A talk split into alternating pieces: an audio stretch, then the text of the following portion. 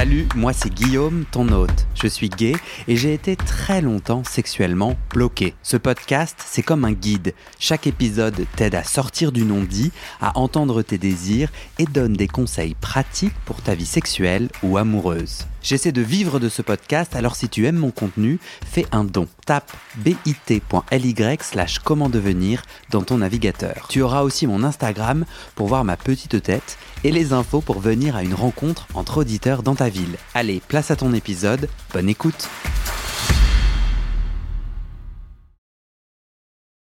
Tu m'entends? Oui, je t'entends. Alors on a été coupé Tu m'entendais plus? Non, je t'entendais plus. Ah. On a été coupé à, à vraiment un moment clé, donc euh, ton père te sert deux verres de whisky et t'entends un. Ouais. Ouais, il, euh, il, il, il m'en donne un. Et lui, il, il prend carrément tout un verre qu'il boit, qu'il consomme directement. Et euh, il me demande, bah, est-ce que tu peux répéter ce que tu viens de me dire là? Et là, je le répète, mais plus avec la même assurance, plus avec la même intensité, parce que je me dis, bah voilà, je viens de faire une connerie, euh, je vais me faire répudier, je vais me faire lapider ou je sais pas trop quoi.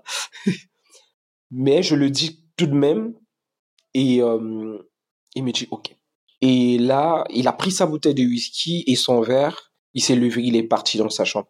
Et on a fait deux semaines, il m'adressait pas du tout la parole. Hmm. On se croisait. Euh, moi, là, je suis dans ma chambre. Tout juste à côté, c'est sa chambre.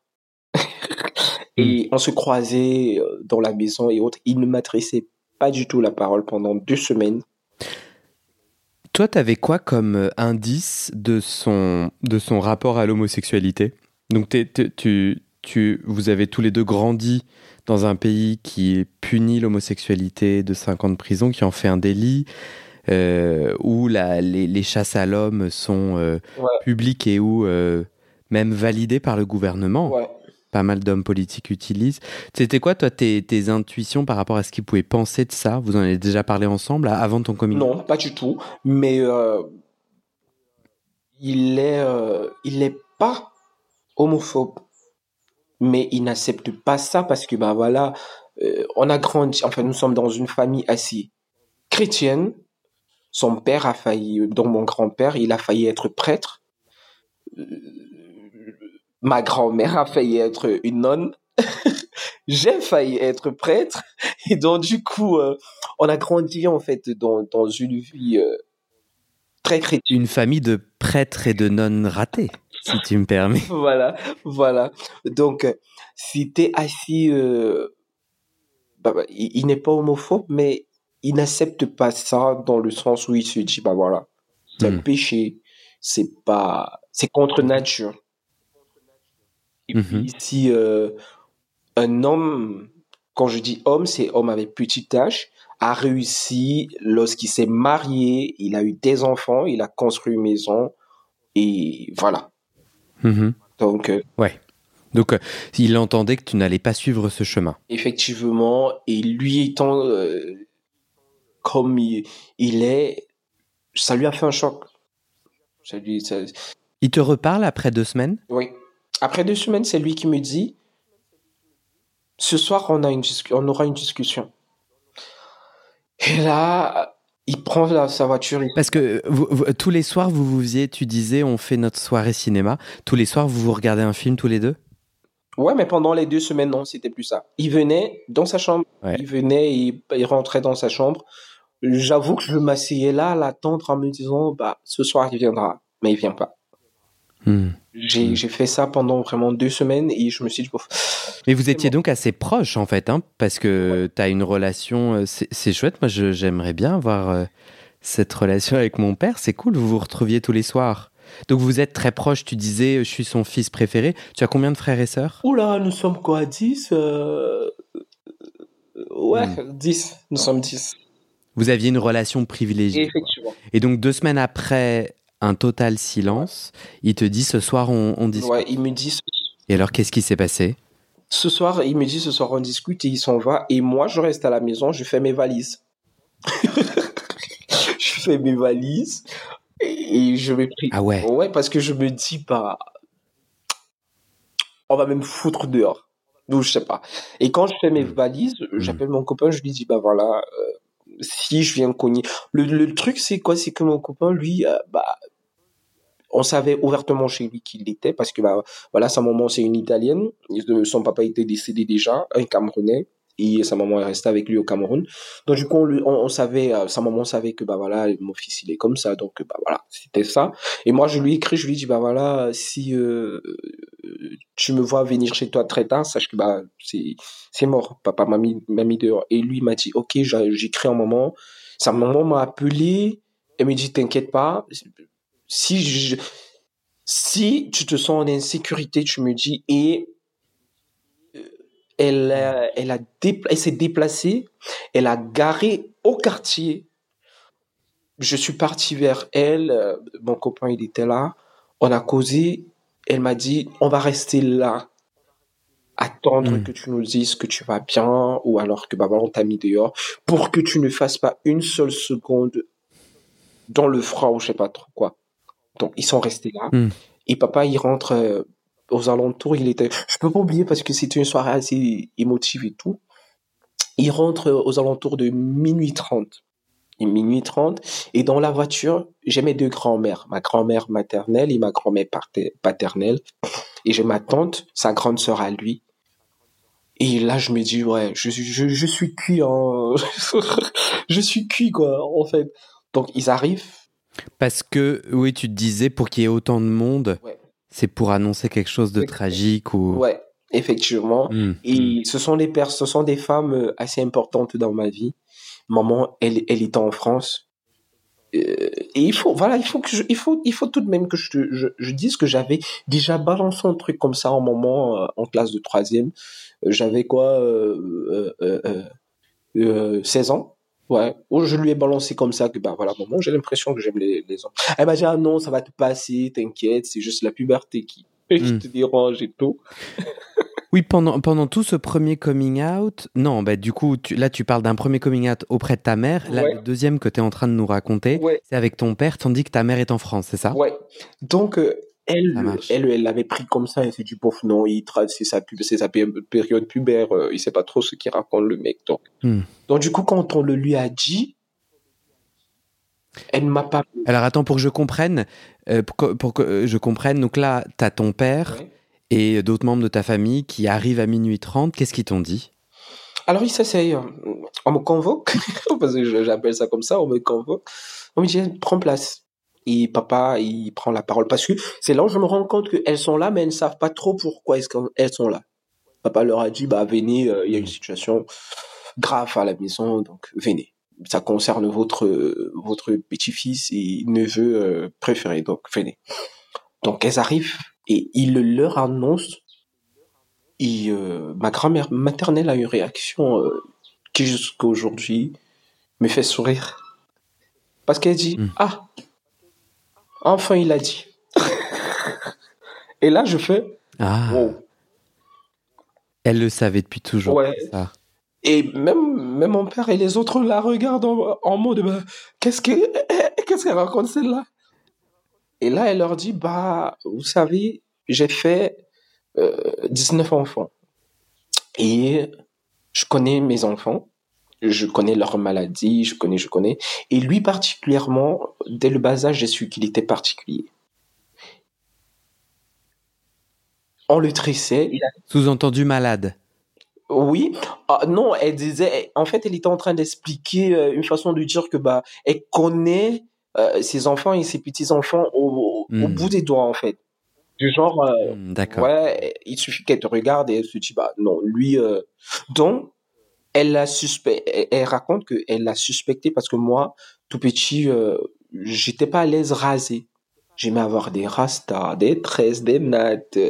J'aimais bien ça. Hmm. Je me maquillais pas. Jusqu'aujourd'hui, je me maquille pas, mais j'aimais vraiment euh, affirmer mon petit côté euh, féminin.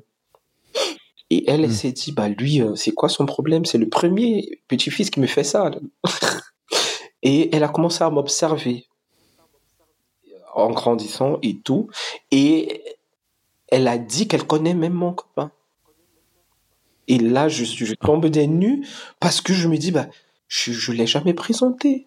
Oui, je l'ai invité à nos cérémonies, à nos soirées familiales et autres, Et elle a dit oui, je les ai regardés, je les ai observés. Il a une relation Ah. particulière avec ce garçon-là. Elle a donné son Ah, nom. elle est intelligente. Et là, j'ai eu, Ah, waouh. ouais, j'ai vraiment eu la chair de poule. Je me suis dit, wow, j'étais tout glacé. T'as eu l'impression qu'elle était soutenante ou qu'elle était. qu'elle avait quelle énergie le moment où elle dit tout ça?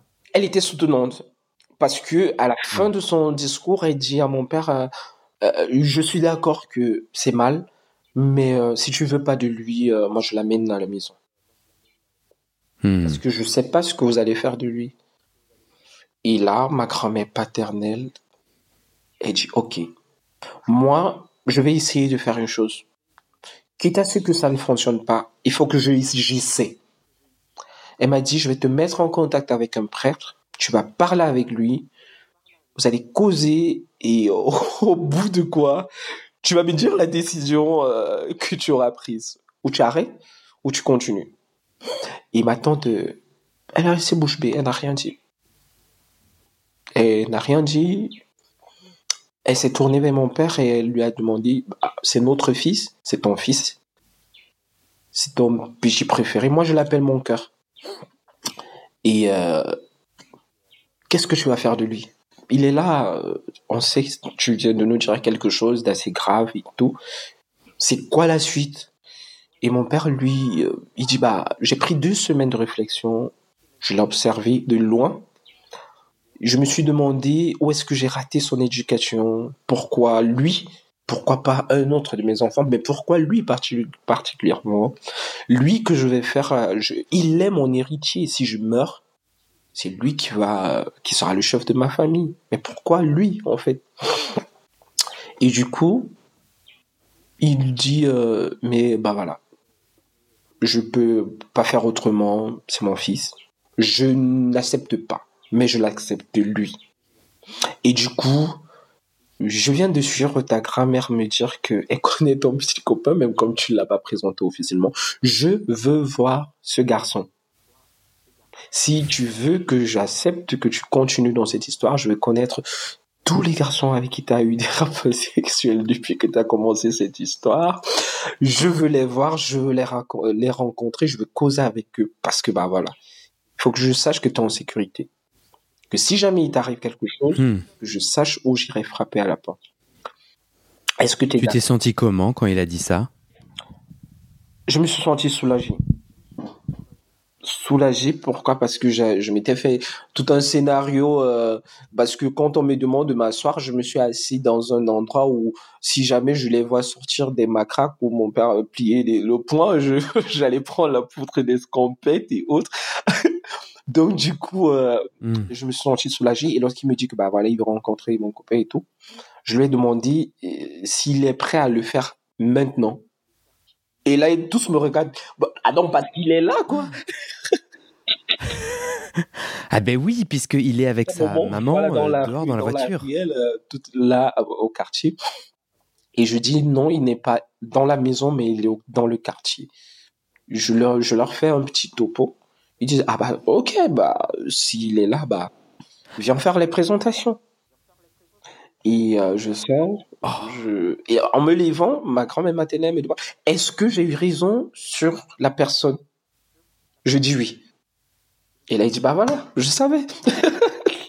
et moi, je sors, euh, je pars, je pars récupérer euh, mon copain avec sa maman. Elle entre avec son, son véhicule dans dans le camp et tout. On arrive euh, et je les présente.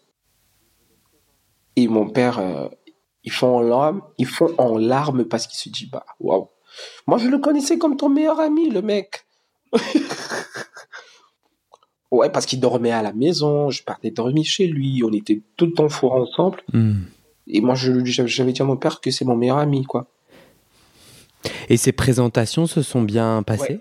Pour toi elles se sont bien passées parce que, bah voilà, ça s'est terminé dans la rigolade, dans les jeux. Mais, euh, on avait pour interdiction, mon père, euh, mon, mon copain et moi, d'être, euh, de montrer notre, notre amour, de, de montrer notre attirance là devant eux. Alors, il était assis euh, à des mètres de moi et moi, j'étais assis euh, carrément de l'autre côté, Hmm. bah, comme deux inconnus. Et mon père, il a dit, bah, voilà, j'accepte ça, mais je ne veux pas et je t'interdis de, de t'afficher. Je ne veux pas apprendre un jour que bah voilà, t'es parti dans un bar gay si on, si ça existe. Je veux pas que vous embrassiez en route. En fait, il m'a interdit de, de, ce qu'on m'interdit déjà ici. Donc euh, c'était ça. Il m'a dit ouais, je veux, hmm. je veux, que je sois en, sécurité et tout. Et euh...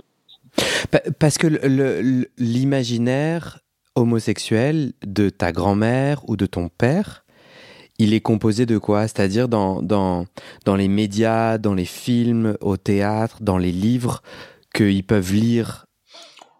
Euh, euh, on en parle dans les médias. Enfin, ce que je veux dire, parce que là, il vient de mentionner Barguet. C'est donc qu'il est au courant, tu vois, comment il est au courant? Alors, au courant, tout simplement parce que, comme je t'ai dit, bah voilà, euh, lorsque des arnaqueurs tombent, bah, il t'affiche. Il raconte ta vie, raconte ton histoire. Dans les médias, en fait. Ça fait un grand. Tout le monde le ça sait. Fait un grand buzz dans le pays et tout le monde sait que bah, ah bah, ouais. Je, Dans le pays? carrément dans le pays parce que bah voilà tout le monde euh, juge tout le monde dit ah bah voilà ce sont ce sont des satans ce sont des démons et donc, tout le monde tout le Cameroun euh, est au courant parce que bah voilà ça part sur Facebook euh, sur sur Twitter pour certains et autres, t'as ta photo qui est exposée, t'as ta vie entre guillemets qu'on expose et autres. Hmm. Et euh, ta grand-mère, elle, elle, est sur Facebook? Non. Elle, a accès à. Elle est, elle est sur WhatsApp, mais euh, voilà. Mais crois-moi, lorsqu'il y a une histoire pareille, tellement tout le monde en parle que bah voilà, tu vas voir même des petits enfants. Hein. Moi, j'ai mes neveux à qui j'ai interdit ils ne savent pas, ils ne savent pas pourquoi, parce que bah, voilà, tout le monde aussi n'est pas au courant de bon coming out. Mais j'ai des neveux à qui j'ai interdit le mot euh, PD, parce que bah c'est courant quoi. Quand tu vois un mec, bien sûr. Voilà, en France pareil. Hein. Voilà, donc euh, ma nièce, ma, ouais, bien sûr. moi je le leur ai interdit. Euh, donc parce que bah voilà, ça me ça me fait bizarre. Et donc voilà. Donc ce coming out à ton père, tu as 18 ans. Ouais.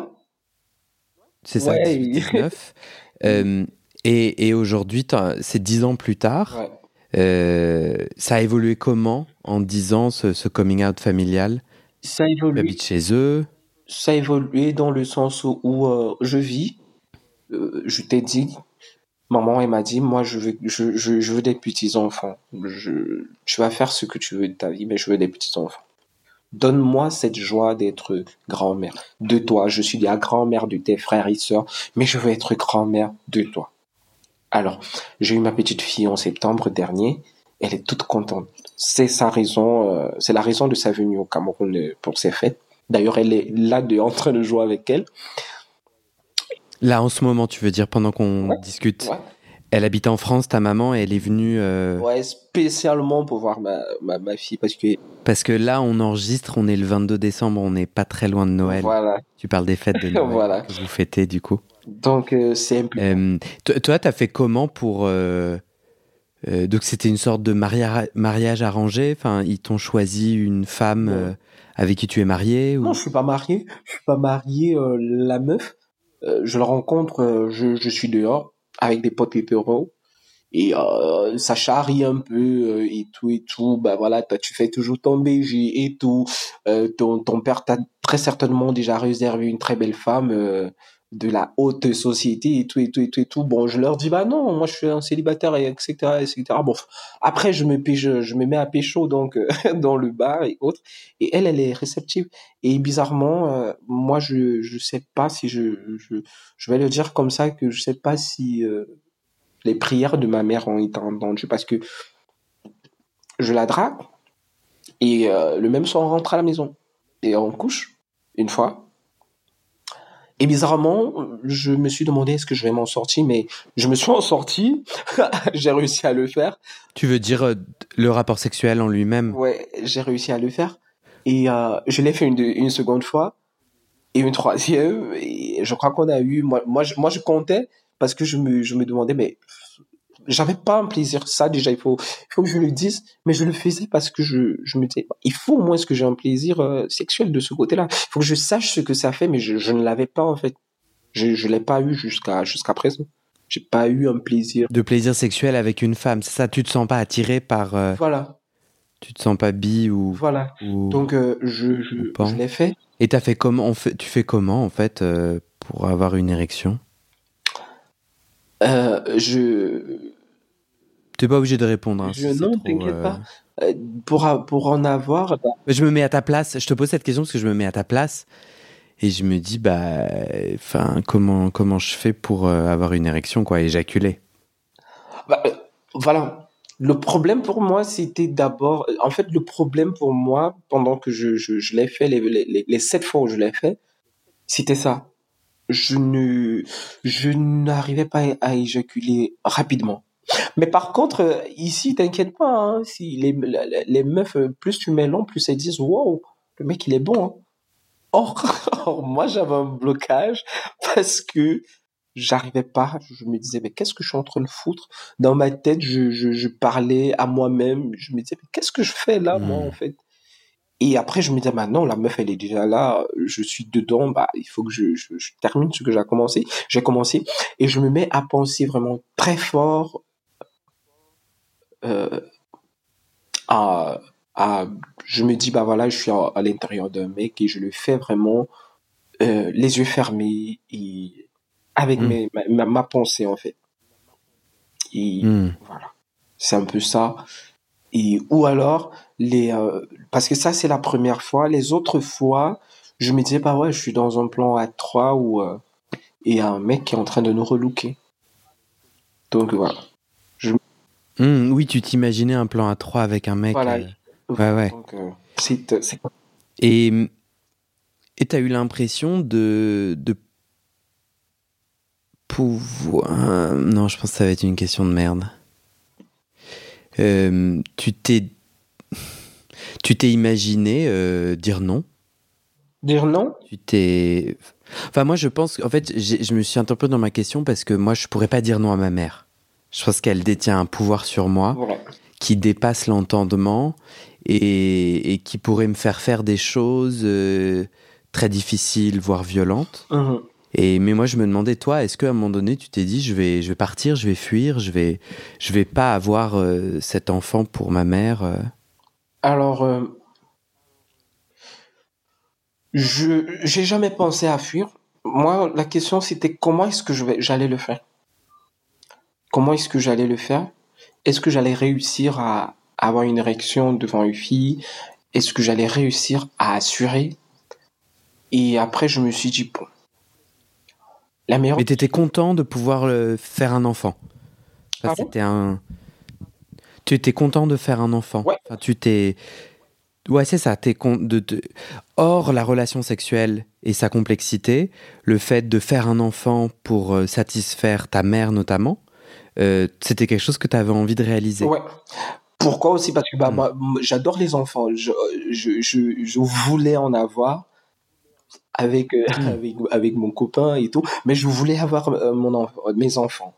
Donc, du coup, ça, cette, cette, cette première, c'est c'est un cadeau pour elle. C'est un cadeau pour ma mère. Et moi, je, dis, je, je me dis toujours, et je le lui ai dit, et j'ai dit aussi à mon père, cette fille, c'est ma fille, mais c'est pas ma fille. Mes enfants, je les aurai lorsque je serai en couple, posé avec mon, mon mec, et avec qui je déciderai de comment est-ce qu'on fera nos enfants. Celle-là, Hmm. c'est juste un cadeau. C'est un cadeau parce que j'ai j'ai transpiré pour, pour, pour, pour le faire et, et donc du coup je me dis ouais bah voilà j'ai réussi à faire un cadeau à, à ma mère elle est toute heureuse et moi ça me fait plaisir Je- la, la petite elle est toute mignonne euh, elle est euh, elle est réceptive à moi et puis voilà. Donc c'est et puis c'est l'homonyme de ma mère parce que voilà je lui ai donné euh, le nom de ma mère parce que bah voilà c'est tout un gros cadeau. Donc elle peut très bien me dire que bah voilà tu ne verras pas ta fille pendant deux ans que ça ne ça ne me dérangera pas pas parce que je suis responsable mais parce que c'est son cadeau à elle. Donc voilà. Hmm. Euh, T'as l'impression que parce que tu as réalisé cet objectif-là, euh, ça sécurise aussi ta place dans la famille? Ouais. Ouais. Euh, Parce que qu'est-ce que qu'est-ce que ça euh, euh, tu- Je pourrais couper ça si jamais tu as, changé d'avis, mais quand on a préparé cet échange, tu m'as dit que ton père était un homme politique clé au Cameroun? ouais Est-ce que tu es à l'aise qu'on en parle ou est-ce que tu as changé d'avis? Euh, non allons-y allons-y il y a pas de souci Parce que j'allais te demander, euh, tu m'as dit que ça avait impacté même sa carrière à lui. Mhm. Euh, Est-ce que tu peux m'expliquer Alors, mon père, T'as donné un cadeau à ta mère, mais, mais apparemment ton père a dû changer des choses suite à ton coming out, si j'ai bien compris. ouais, mon père, il n'a jamais pensé à aller s'installer, s'installer euh, définitivement en France. Il n'a jamais pensé acquérir la nationalité française. Il n'a jamais pensé, euh, lui, euh, vraiment, sincèrement, il se voyait ici. Parce que, il faut le dire, lorsqu'il est en France, lorsqu'il vient en France pendant mon coming et autres, il est en mission. Il avait une mission de trois ans là-bas. Donc, euh, Toi, tu restais au Cameroun oui, et, tes, et tes deux parents étaient, euh, Voilà. avaient des. nous, des euh, nous, les, voilà, nous, les enfants, on était ici. Et eux, ils étaient au travail. Nous, on savait que bah, ils sont au travail. Et puis, euh, nous, ça nous dérangeait pas. hein.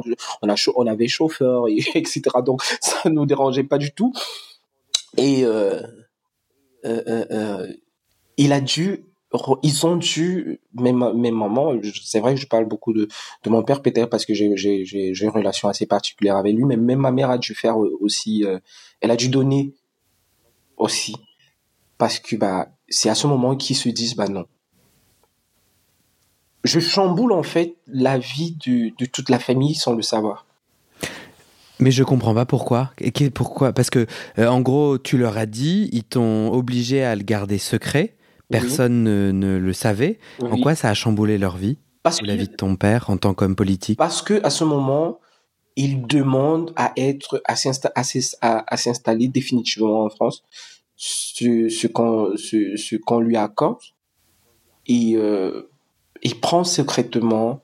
Bon, mais tu sais que euh, au Cameroun, la double nationalité, elle n'est pas, euh, elle n'est pas, elle n'est pas accordée en fait. La loi ici, euh, D'accord. ouais, soit t'es Camerounais, soit soit soit t'es euh, soit, soit t'es étranger.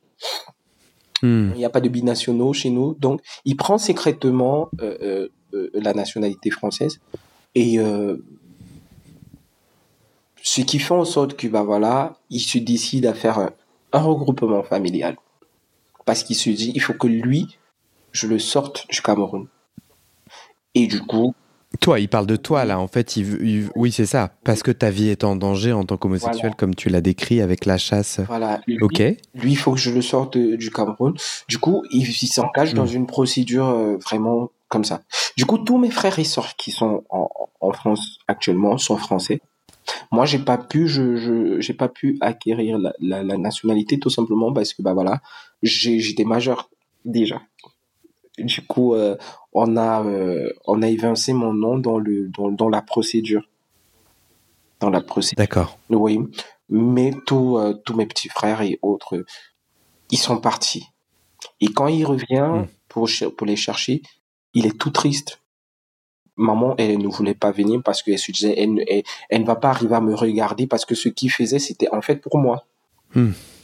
Et ils n'ont pas réussi, en fait. C'est un, c'est, un échec jusqu'à aujourd'hui, c'est un échec pour eux parce qu'ils se disent, ils n'ont pas encore trouvé la formule pour m'extirper d'ici, entre guillemets.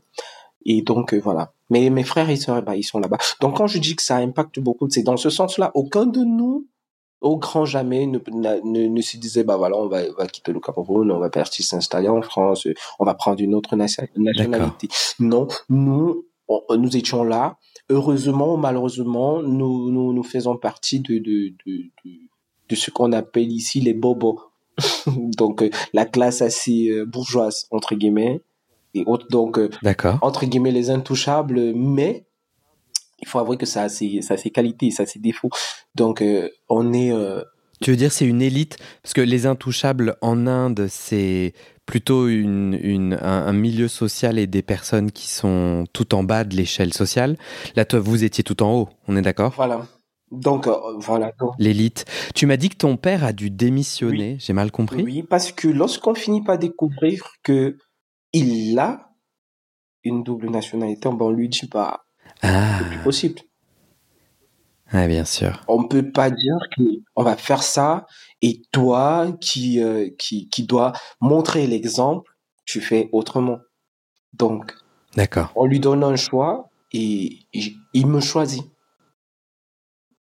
Il me hmm. choisit. Euh, en tant que, en tant qu'homme politique, euh, moi j'ai des souvenirs de, de, plusieurs hommes politiques camerounais. Dans une ancienne vie, j'ai été militant euh, activiste LGBT dans une association.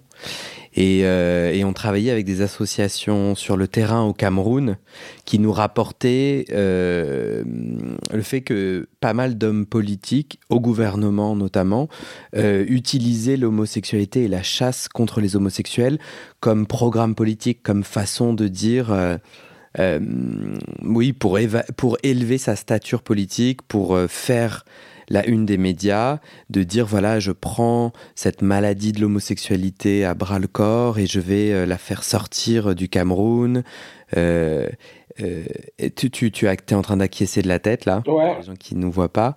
Est-ce que tu avais l'impression que ton père, il était dans ces hommes politiques qui utilisaient les lois anti comme... Alors non. Alors non, il n'a jamais été dans, dans, dans, cette, dans cette sphère-là et tout. Non. Il n'a, il, il, ne s'est jamais, en fait, il n'a jamais eu des paroles du genre, ben voilà, non, on va évincer ça, non. Jamais. Il s'est jamais vraiment retrouvé face à ça jusqu'à ce que il, il, se rend compte que, bah voilà, il a un fils. euh, Donc, du coup, il, il, euh, il s'est assis. Mon père, il apprend chaque jour sur le, le, le, l'homosexualité. Il aime lire comme moi. Donc du coup, il s'informe, euh, il cherche à savoir. Hmm.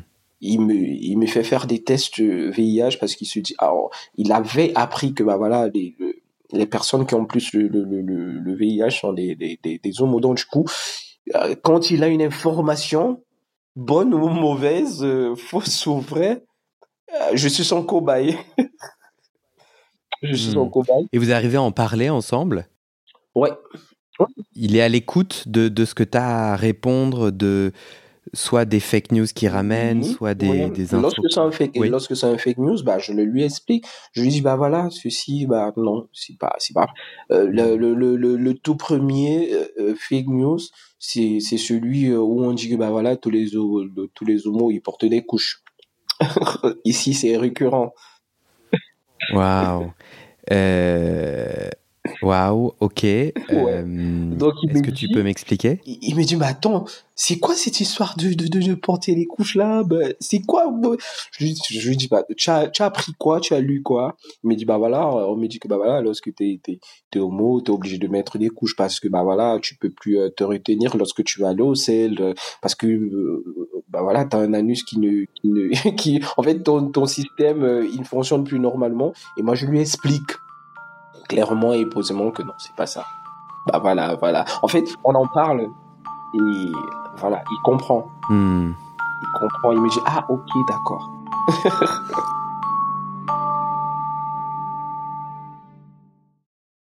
Et c'est la fin de cet épisode. Il y a plus de 130 épisodes à découvrir sur ce podcast. Ça fait beaucoup, alors je t'ai rangé les épisodes par thème. Conseils sur la sodomie pour ne plus avoir mal ou comment bien faire son lavement le BDSM, la bisexualité, couple ouvert ou exclusif, le racisme, le polyamour, etc., etc. C'est génial et c'est sur le site du podcast. Tu tapes bit.ly slash comment devenir dans ton navigateur.